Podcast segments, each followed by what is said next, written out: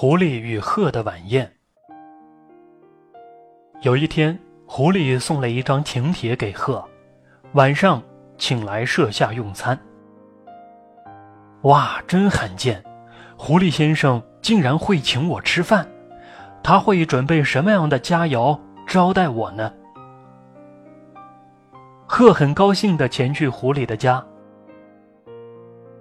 呀，鹤先生，欢迎欢迎，请坐。不要客气哦。狐狸的佳肴原来是放在一个大平盘里的肉汤。我最喜欢喝汤啦，谢谢你啊，鹤说。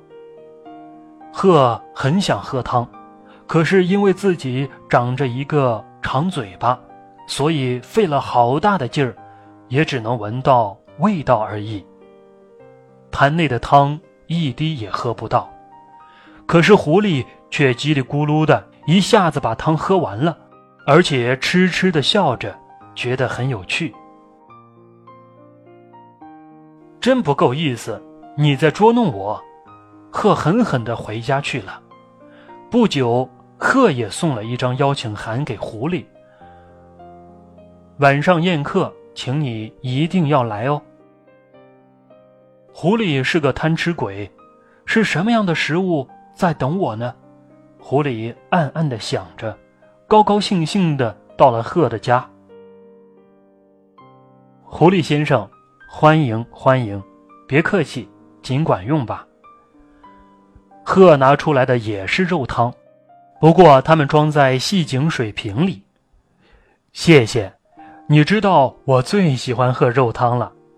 狐狸将嘴伸进瓶口，可是怎么喝也喝不到一口汤。